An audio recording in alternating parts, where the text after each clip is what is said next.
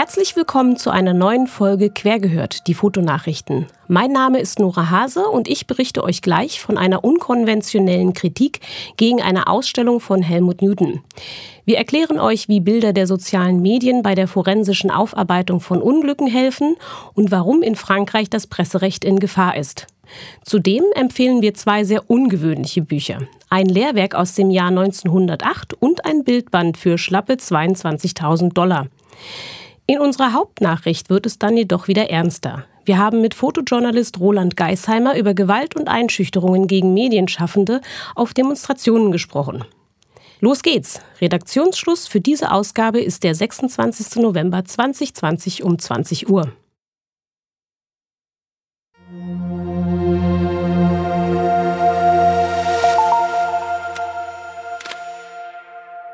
Kolumne Genau wie mein Großvater wäre Helmut Newton dieses Jahr 100 Jahre alt geworden. Im Gegensatz zu meinem Großvater bekam Newton dieses Jahr aus diesem Grund eine Retrospektive in den Straßen Berlins. Genau genommen in einer Straße. Auf 85 Metern sah man im Oktober und November auf der Köpenicker Straße 30 Fotos aus Newtons Gesamtwerk als eine Art Freilichtausstellung. Unbekannte Sprayer machten sich diesen Umstand zunutze und sprühten Sätze wie Frauen sind nicht dein Kunstwerk und Sexismus ist keine Kunst über die Bilder.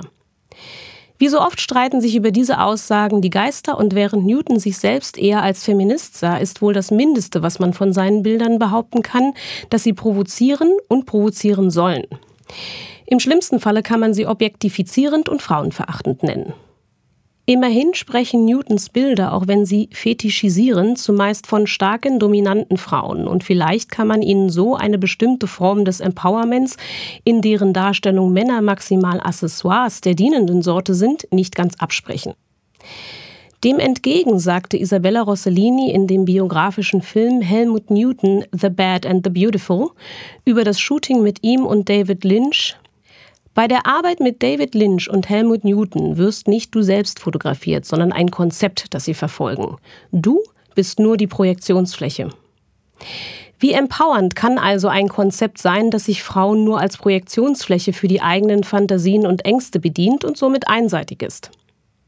Im selben Film kann man zudem einen Ausschnitt aus einem Gespräch während einer französischen TV-Show von 1979 sehen, bei der die berühmte Feministin Susan Sontag und Newton aufeinandertreffen. Newton verteidigt Sonntags Vorwurf der Frauenfeindlichkeit mit einem simplen But I love women. Was natürlich mitnichten eine Absage an den Sexismus ist. Susan Sonntag antwortete darauf dann auch sehr wahr A lot of misogynistic men say that. I am not impressed. Newtons Argumentation ist somit exemplarisch, wie uninformiert die ganze Debatte um Sexismus in der Fotografie oftmals noch stattfindet. Nun ist Newton nicht der erste und vor allem auch nicht der letzte Fotograf, der sich Vorwürfen des Sexismus in seinen Bildern stellen muss. Andere Beispiele sind Terry Richardson, Mario Testino, Bruce Weber und viele, viele mehr. Er ist allerdings immerhin einer der wenigen, die nicht auch noch von Vorwürfen der sexuellen Belästigung betroffen sind. Alle der eben genannten Fotografen sind Modefotografen, haben für das Verlagshaus Condé Nast und andere großen Namen gearbeitet und zeigen, dass gerade die Fashion-Fotografie mit oftmals noch sehr jungen Mädchen und den mehr als doppelt so alten, einflussreichen männlichen Fotografen ein großes strukturelles Sexismusproblem hat. Ein Problem, für dessen Lösung es nicht ausreicht, den ein oder anderen Fotografen wie Terry Richardson nicht mehr zu beauftragen.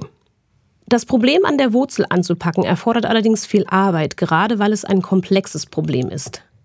Alle genannten Fotografen haben unsere Wahrnehmung und Sehgewohnheiten so sehr geprägt, dass es schon visuell oftmals schwer ist, Sexismus und Objektifizierung als solche zu erkennen und sie nicht ungewollt zu verteidigen, weil es eben als schön empfunden wird.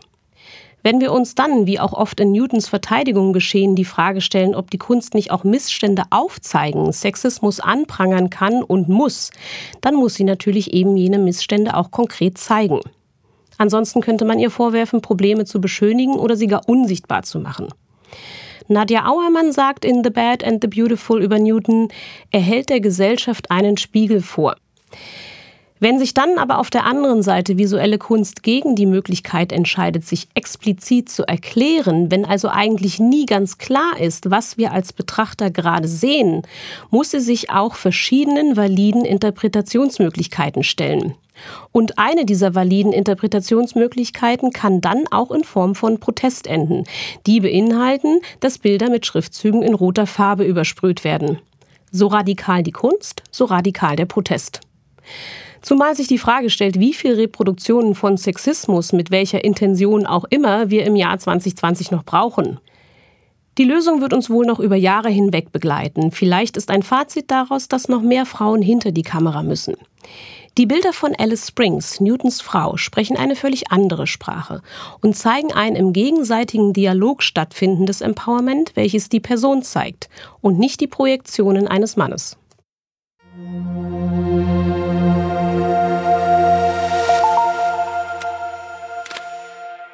Kurznachrichten. Die Fotokina endet nach 70 Jahren.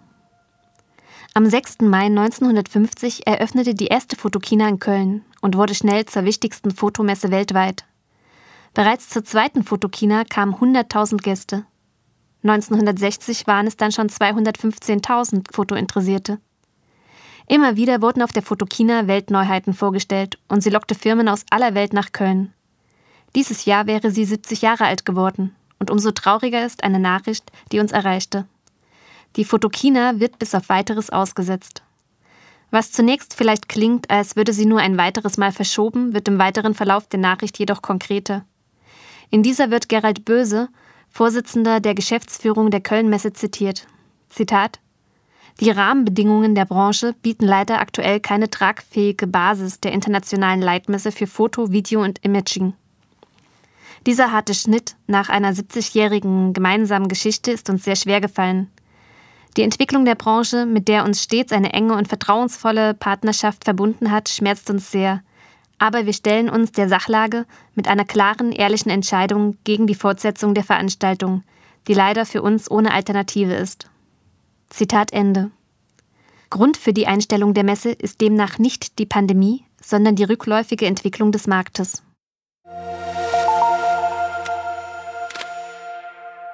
Wie Bilder aus sozialen Medien der Forensik helfen können.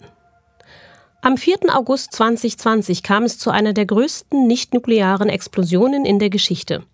Im Hafen von Beirut, Libanon, detonierten an diesem Tag 2750 Tonnen Ammoniumnitrat, ausgelöst durch einen Brand in einem Lagerhaus. Wenige Minuten nach der Explosion konnte man auf Twitter, Facebook und anderen sozialen Medien die ersten Videos und Bilder derjenigen finden, die bereits den Brand mit ihren Mobiltelefonen gefilmt hatten. Somit wurde auch dieses Ereignis zu einem, das weltweit fast zeitgleich und live mitverfolgt werden konnte. Ein weiterer nicht unerheblicher Effekt der Kombination aus Smartphone-Fotografie und sozialen Medien sind die daraus entstehenden Möglichkeiten zur forensischen Beweissammlung. Im Fall von Beirut hat sich Madame Masser, eines der letzten großen unabhängigen Medienoutlets in Ägypten, mit Forensic Architecture, einer Rechercheagentur der University of London, zusammengetan, um mithilfe dieser Bilder und Videos die Ereignisse zu rekonstruieren.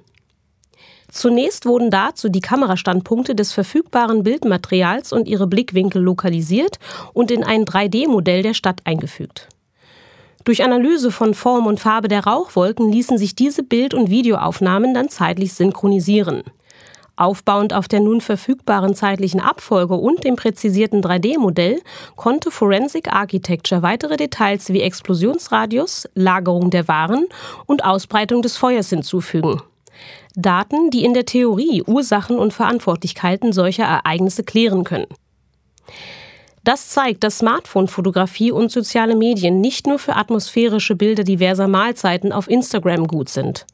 Doch natürlich bringen solche Möglichkeiten auch Herausforderungen mit sich. Für diese neue Form der Beweissammlung müssen rechtlich und wissenschaftlich geeignete forensische Prozesse geschaffen und angewendet werden, die gleichzeitig mit den Persönlichkeitsrechten des Individuums korrespondieren. Zudem braucht es die passenden technischen Hilfsmittel, um die Massen an Informationen in den ihrer Natur nach komplexen, heterogenen und unbeständigen sozialen Netzwerke verlässlich zu durchsuchen, zu finden und zu analysieren. Ganz zu schweigen von den Problemstellungen, vor die uns neue Technologien wie Real-Time-Videomanipulationen stellen. Unabhängig von all diesen Schwierigkeiten können die neuen Erkenntnisse in Zukunft zur Aufklärung solcher Unglücke und Ähnlichem beitragen. Forensic Architecture und Madame Ser beispielsweise haben sämtliche Erkenntnisse zur Unterstützung der Opfer und Ermittlungen online veröffentlicht. Pressefreiheit in Frankreich in Gefahr. Seit Tagen debattiert Frankreich über ein neues Sicherheitsgesetz, das die Arbeit der Polizei klarer strukturieren soll. Es enthält allerdings auch einen Artikel, der unter anderem die Verbreitung von Aufnahmen der Polizei unter Strafe stellen soll, wenn diese darauf abzielt, ich zitiere, den Beamten in ihren physischen und psychischen Integritäten zu schaden. Die Verbreitung von Bildern könnte bei Inkrafttreten mit bis zu einem Jahr Gefängnis und einer Geldstrafe von 45.000 Euro geahndet werden. Tausende Menschen gingen gegen den Gesetzesentwurf in Paris auf die Straßen. Sie sehen im Mittelpunkt des Gesetzes nicht den Schutz der Polizei, sondern vor allem den Eingriff in die Pressefreiheit. Zusätzliche Brisanz schürte erst letzte Woche ein Polizeieinsatz, bei dem ein Zeltlager von Migrantinnen auf dem Place de la République in Paris polizeilich geräumt wurde.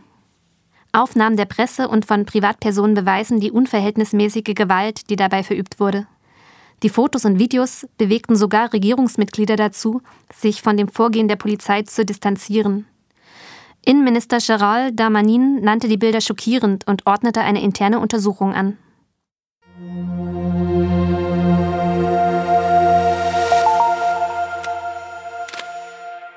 Buchtipp. Was macht man, wenn man 22.000 Dollar übrig hat? Sich einen neuen Mazda CX3 leisten? Der Frau Mama ein Collier von Cartier zu Weihnachten schenken? Oder das teuerste Flugticket für einen Flug von Singapur nach New York in einer exklusiven Flugzeugsuite kaufen?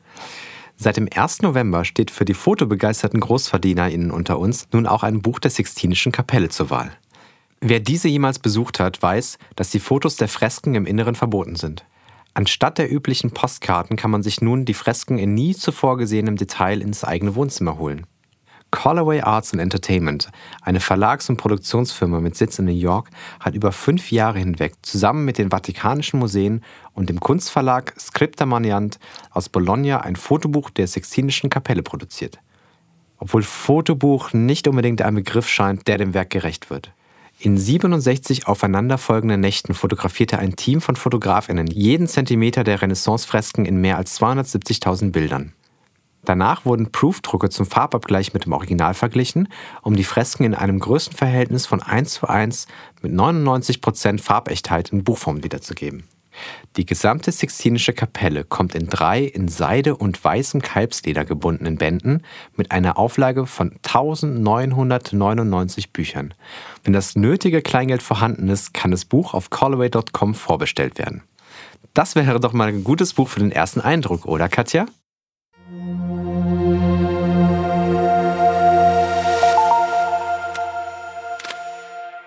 Rückblick. Bildbearbeitung um 1908. Mit einem Klick verliert das gerade aufgenommene Porträt 10 Kilogramm und mit einem weiteren verschwinden die Falten im Gesicht. Bildbearbeitung war noch nie so einfach wie heute. Und ja, man kann sie kritisch sehen, das Problem aber auf die heutige Zeit oder gar die eitle Jugend zu schieben, ist zu einfach. Bildbearbeitung gibt es schon so lange wie die Fotografie selbst. Ein spannendes Zeugnis ist die Buchreihe The Complete Self-Instruction Library of Practical Photography von James Boniface Shriver aus dem Jahr 1908.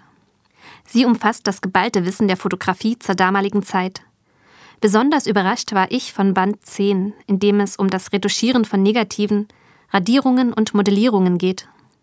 Es wird darin zum Beispiel Schritt für Schritt erklärt, wie man geschlossene Augen öffnet, ein Schielen korrigiert oder ein Doppelkinn retuschiert und die dazugehörigen Bildbeispiele sind unglaublich realistisch. Habt ihr schon einmal die enorm schlanken Taillen von jungen Frauen im 19. Jahrhundert gesehen? Ich verrate euch ein Geheimnis. Das Korsett war nicht immer schuld an den 60 cm Taillenumfang. Menschen wollen bestmöglichst dargestellt werden.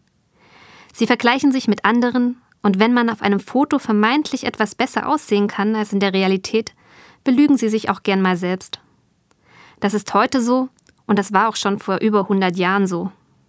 Vielleicht betrachtet ihr die alten Aufnahmen eurer Urgroßeltern ja mal etwas genauer. Wurde dort vielleicht in die Negative gezeichnet oder radiert? Wenn ich mir die Beispielaufnahme aus dem Buch ansehe, werdet ihr es aber nur sehr schwer erkennen können. Die Fotografinnen damals mussten natürlich viel mehr tun, um ihre herausragenden Ergebnisse zu erhalten. Es benötigte nicht nur ein Klick, sondern einiges an Wissen und Können. Die Buchreihe von Shriver wurde im Übrigen dank Google digitalisiert und ist für alle frei zugänglich. Den Link zum Band 10 findet ihr in den Show Notes. Schaut gerne auch in die anderen Bände hinein. Es ist ein wahrer Schatz für alle, die sich für Fotogeschichte interessieren.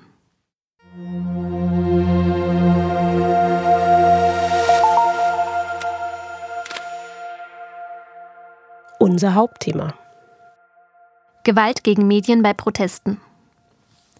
Der Deutsche Presserat hat letzte Woche der Innenministerkonferenz einen Vorschlag über gemeinsame Verhaltensgrundsätze für Polizei und Medien vorgelegt. Es sei, Zitat, höchste Zeit, dass Journalistinnen bei Demonstrationen und Großveranstaltungen besser geschützt werden und ungehindert arbeiten können, so der Sprecher des Deutschen Presserats Sascha Borowski. Verbände und Medien fordern von der Polizei verbesserte Sicherheitskonzepte und ein stärkeres Bewusstsein für den verfassungsmäßigen Schutzanspruch und Informationsauftrag der Medien. Laut Reporter ohne Grenzen liegt Deutschland in der Rangliste der Pressefreiheit zwar auf Platz 11 von 180, Gewalt, verbale Angriffe und Einschüchterungsversuche gegen Journalistinnen bleiben jedoch auch hier erschreckend häufig. Und die Maßnahmen zur Eindämmung der Corona-Pandemie seit März 2020 verändern die Bedingungen für journalistische Arbeit drastisch. Um herauszufinden, wie die aktuelle Situation ist, hat sich unser Redakteur Christopher Horne mit Roland Geisheimer unterhalten. Roland arbeitet seit knapp 20 Jahren als Fotojournalist und ist außerdem stellvertretender Vorstand des Berufsverbands Freelance. Vor kurzem veröffentlichte er einen Artikel auf der Homepage des Verbands, in dem er seine jüngsten Erfahrungen bei den sogenannten Querdenken-Demos schilderte. Hallo Christopher. Hi Katja. Wie ist denn der aktuelle Stand des Fotojournalismus? Welche Erfahrungen hat Roland gemacht? Äh, Anfang November dokumentierte Roland den Leipziger Ableger der sogenannten Querdenken-Demos. Dabei stieß er zum wiederholten Mal auf eine feindselige Haltung von Demo-TeilnehmerInnen. Die Polizei ordnete die Demo allerdings als, Zitat, weitestgehend friedfertigen Verlauf ein, eine Bewertung, der Roland vehement widerspricht.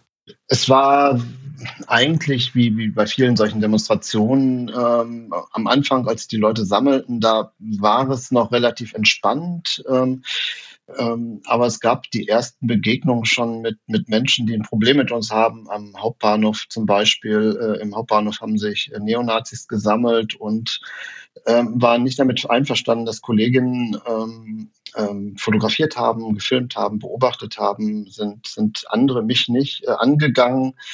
Und ja, leider hatte dann die Polizei nicht wirklich Besseres zu tun, als schon denjenigen, der äh, die Kollegin angegangen ist, äh, beiseite zu nehmen, aber gleichzeitig auch die Kollegin äh, ähm, intensiv zu kontrollieren und behaupteten, dass man eine Drehgenehmigung für den Hauptbahnhof brauche und so weiter und so fort. Und das war so dies, die erste unschöne Situation eigentlich, bevor es so richtig losging. Ähm, später, als sich dann der Platz äh, oder die Versammlungsräume in Leipzig äh, immer mehr füllten äh, und auch militante Neonazis, Hooligans äh, dort in Kleingruppen unterwegs waren, wurde es immer schwieriger, überhaupt noch auf den Platz zu gehen und da, von dort zu berichten. Man konnte eigentlich sich nur noch am Rande aufhalten, äh, wenn man nicht Gefahr laufen wollte, irgendwo diesen äh, äh militant, eher militanten Leuten gegenüberzustehen und dann auch physischen Problem zu bekommen. Unwohl wurde mir im Gespräch, als Roland davon erzählte, dass diese Einstellung nicht nur militanten Neonazis vorbehalten ist. Losgelöst von diesen äh, ja, gewaltbereiten Personen, die man halt auch schon äh, als, als gewaltbereit kennt, äh, gab es aber auch Situationen, wo einfach äh, ganz normale DemonstrantInnen, ähm, ähm, die man auch aus dem Öko-Supermarkt kennen könnte oder dort vortreffen könnte, auch äh, uns bedrängten und JournalistInnen und ähm, auch, auch äh, bepöbelten und auch schon ähm, ja, so die, die Schwelle des, des Physischen kurz davor standen, sie zu überschreiten. Ja, da wäre mir auch komisch zumute. Ist denn da ein normales Arbeiten als Journalist überhaupt möglich? Tatsächlich hat Roland gemeint, dass er sich teilweise selbst zensierte und beispielsweise große Ansammlungen bei der Demo gemieden hatte. Und ich finde, wenn ein erfahrener Journalist wie Roland so etwas bei einer Demo in einer liberalen Demokratie abwägen muss, dann sollten alle Alarmglocken schrillen. Vielleicht muss man dazu noch ergänzend sagen, also dass, dass, dass mir nichts passiert ist, lag nicht daran, dass ich, äh, dass ich jetzt ähm, ja nicht auffällig war oder ähnliches. Es lag einfach daran, dass ich mich selber quasi zensiert habe und äh, für mich beschlossen hatte, das Risiko nicht einzugehen, äh, auf den vollen Platz äh, äh weiterhin fotografieren zu wollen, äh, weil, weil es mir einfach das Risiko zu groß war. Das heißt, äh, die Schere im Kopf war da. Ne? Ähm, ich habe mich selber quasi zensiert und, ähm, und, äh, und habe dafür dann einen Teil äh, von Bildern, äh, einen Teil der ganzen Geschichte nicht fotografieren können, nicht in Bildern festhalten können. Besonders Fotojournalistinnen und Kameraleute sind in solchen Fällen stark gefährdet. Denn schließlich haben sie im Gegensatz zu ihren schreibenden Kolleginnen oder Radiojournalistinnen gut erkennbar ihre Werkzeuge bei sich und müssen ins Geschehen reingehen. Wie ist denn da so Rolands Einschätzung? Ist das eine allgemeine Entwicklung? Ich kann mir, wenn ich mir zum Beispiel G20 anschaue, ehrlich gesagt nicht vorstellen, dass das nur auf rechten Demos so ist. Tatsächlich hatte das in dieser Qualität gegen Journalistinnen nur im rechten Spektrum erlebt und da auch vor allem bei Demos. Das höchste der Gefühle bei linken Demos sei gewesen, sagt er, bei einem doofer Spruch oder sonstiges. Aber ich habe nie das, äh, diese Sachen, die ich bei rechten Demonstrationen erlebt habe, bei, bei einer linken Demo erlebt, dass, äh, dass man mir den Tod gewünscht hat, dass man mir äh, äh schlimmste physische Gewalt angedroht hat oder ähnliches. Ähm, vielleicht mal ein Spruch, irgendwie Kameramann, Arschloch, äh, ja, aber gut. Äh, das, das, ist eine andere, äh, eine andere Ebene, als wenn man äh, äh, mir oder meinen Verwandten oder wem auch immer ähm, den Tod androht. Gruselig. Und gibt es nichts, was man da tun kann? Du hast es eingangs ja eigentlich schon erwähnt. Der Deutsche Presserat hat für die kommende Innenministerialkonferenz im Dezember eine Vorlage ins Spiel gebracht, um den Schutz von Journalistinnen durch die Polizei zu ermöglichen. Oft, so hört man es immer wieder von Kolleginnen, gibt es auch Unkenntnis von der Polizei bei Presseausweisen. Freelance macht gerade schon Nägel mit Köpfen und hat allen Innenministerien der Länder angeboten, mit einem Workshop die Fortbildung der Polizei zu unterstützen. Dabei hätten wohl schon einige Interesse gezeigt. Also es ist so, dass ähm, wir schon vor ein paar Jahren mal mit der ähm, zentralen Polizeidirektion in Niedersachsen, das, das ist der Ort, wo alle Hundertschaftsbeamten, also Bereitschaftspolizei organisiert ist, ähm, mehrere Veranstaltungen gemacht hatten. Erst eine Freelance-Veranstaltung für Mitglieder in Hannover, wo, wo ein Hundertschaftsführer und ein Pressesprecher mit auf dem Podium saßen und Mitglieder äh, dann mit denen diskutiert haben. Und aus dieser Veranstaltung ist die Idee entstanden, zusammen mit der Polizei, dass wir doch ähm, mal in die Polizeiakademie gehen könnten, um dort bei Fortbildungen von Hundertschaftsführern und Zugführern ähm, einen Workshop zu machen. Ähm, das haben wir mehrmals erfolgreich in Niedersachsen gemacht. Und als es dann jetzt im, im Herbst immer schwieriger wurde, auch bei Querdenken-Demonstrationen, aber auch bei anderen zu fotografieren und es immer wieder, wieder vermehrt hm, einfach Beschwerden von Kolleginnen gab, dass es da äh, nicht alles so einfach ist, auch nicht mit der Polizei ähm, haben wir uns noch im alten Vorstand entschlossen, ähm, alle Länderinnenminister anzuschreiben. Wir sind mehr mit mehreren im Gespräch und ähm, da wird schon einiges in nächster Zeit, so es dann auch Corona zulässt, äh, an neuen Veranstaltungen in anderen Bundesländern als nur in Niedersachsen äh, stattfinden. Da bin ich äh, guter Dinge. Ja, da bin ich sehr gespannt und hoffe, dass da was draus wird. Die Polizei ist aber nicht immer dort, wo sie mich schützen kann. Wie könnte ich mir denn auf einer Demo selbst helfen? Die Frage habe ich Roland auch gestellt und er hatte einige praktische Tipps. Also in der Situation vor Ort rate also haben wir zum Beispiel so eine Situation wie, also wenn ich jetzt eine Konfrontation mit der Polizei direkt habe, also ich möchte zu einer Demonstration und der Polizeibeamte meint, ich komme jetzt an dieser Sperrstelle nicht durch, weil er hat Befehl, niemanden durchzulassen, ähm, dann würde ich zum Beispiel einem Kolleginnen und Kollegen immer raten, äh, diskutiert jetzt nicht stundenlang, weil wenn er den Befehl hat, dann wird er den auch einhalten. Dann guckt doch lieber, ob er eine Straße weitergeht und äh, ob er da durchkommt. Das klappt in 90 Prozent der Fällen auf jeden Fall, weil Ziel ist es ja zu berichten und nicht in ellenlangen Diskussionen sich zu verzetteln. Ähm, im, im Nachgang, ähm, wenn es dann wirklich auch gravierende Probleme und nicht sowas, was ich gerade geschildert habe, gibt, dann würde ich immer dazu raten, äh, wendet euch, also in meinem Fall, äh, wendet euch an Freelance. wendet euch an die Geschäftsstelle von Freelance, an mich, an den Vorstand, ähm, so dass wir Hilfe vermitteln können. Ähm, erst recht, wenn es dann auch wirklich zu, zu physischen Übergriffen kommt, ähm, so dass man das auch aufbereiten kann, was da passiert ist. Ja. Und, und natürlich, also wenn, also es, es, gab ja schon heftige Situationen, über die wir auch bei Spielern schon berichtet haben. Es gab auch schon Gewahrsamsnahmen von JournalistInnen. Ne? Also das, das, das ist natürlich ein totales No-Go. Und da müsste man dann natürlich auch äh, im, im Nachlauf solcher Geschehnisse dann äh, zum Beispiel könnte man zum Verwaltungsgericht gehen und die Rechtswidrigkeit dieser polizeilichen Maßnahme feststellen lassen, weil äh, JournalistInnen, die nichts verbrochen haben, äh, natürlich bei einer Demonstration oder wo auch immer nicht in Gewahrsam genommen werden dürfen. Das ist ein eklatanter Eingriff in die Pressefreiheit und das darf nicht passieren. Ist aber auch schon passiert. Übrigens habe ich ihn gefragt, was er empfiehlt, um Gefahren vorzubeugen. Vor allem betont er, eine gute Einschätzung von sich selbst und der Situation zu entwickeln. Stichwort, wie weit kann ich gehen und was lässt die Situation zu? Und vor allem, sich mit vertrauten Kolleginnen zusammenzutun. Am Beispiel Leipzig schildert er dieses Prinzip der Kollegialität sehr schön. Ich habe den Marsch über den Ring nicht mitgemacht, weil ich äh, das dann irgendwie auch nicht mehr so prickelnd fand und habe mich dann bei den Kolleginnen abgemeldet und die haben dann auch dreimal nachgefragt, ob es okay ist, wenn ich dann jetzt alleine die 100 Meter zum Bahnhof zurückgehe. Und das war für mich alles ganz easy, weil es war einfach sehr friedfertige Situation in, in dem Moment und äh, es war genug Polizei überall so dass ich dann einfach mich da verabschiedet habe. Aber dass man genau so äh, selber das im Kopf hat und dass man auch im Kopf hat, dass, dass man vielleicht dann auf äh, Kolleginnen und Kollegen achtet, äh, mit denen man sich da bewegt. Also dass es in beide Richtungen geht ne, und nicht nur so eine Einbahnstraße ist. Ähm, ja, das, das halte ich für sehr wichtig. Okay, dann werfen wir zum Schluss nochmal einen Blick in internationale Gewässer. Wir haben ja vorhin schon gehört, dass in Frankreich die Pressefreiheit nicht ganz so hoch hängt wie in Deutschland. Sieht er aus seiner professionellen Sicht als Fotojournalist die Situation auch so düster?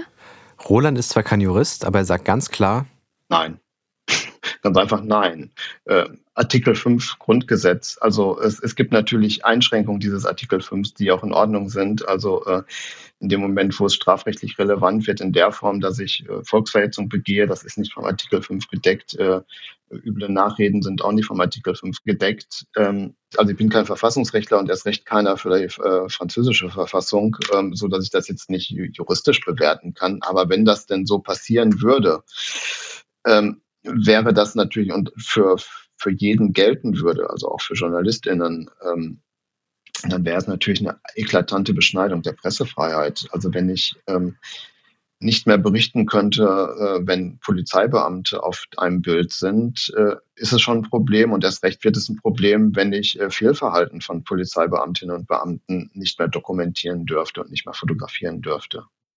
Vielen Dank, Christopher, für diesen sehr spannenden Einblick in ein doch eher sehr schwieriges Thema. Gerne.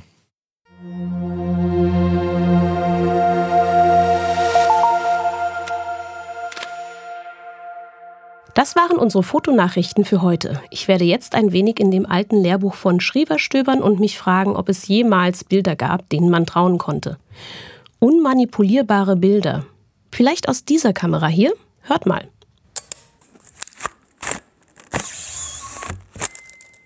Habt ihr sie erkannt? Das war eine alte Sofortbildkamera, eine Polaroid 320. Unmanipulierbar sind wohl keine Fotos und sie sind es nie gewesen. Aber ein Sofortbild nachträglich unauffällig zu verändern, ist auf jeden Fall eine Herausforderung, oder? Schreibt uns gern eure Meinung dazu oder zu anderen Themen im Podcast an kk.querfeldein.de. In der Redaktion waren Christopher Horne, Monika Luznia, Katja Chemnitz und ich, Nora Hase. Danke fürs Zuhören und bis zum nächsten Mal.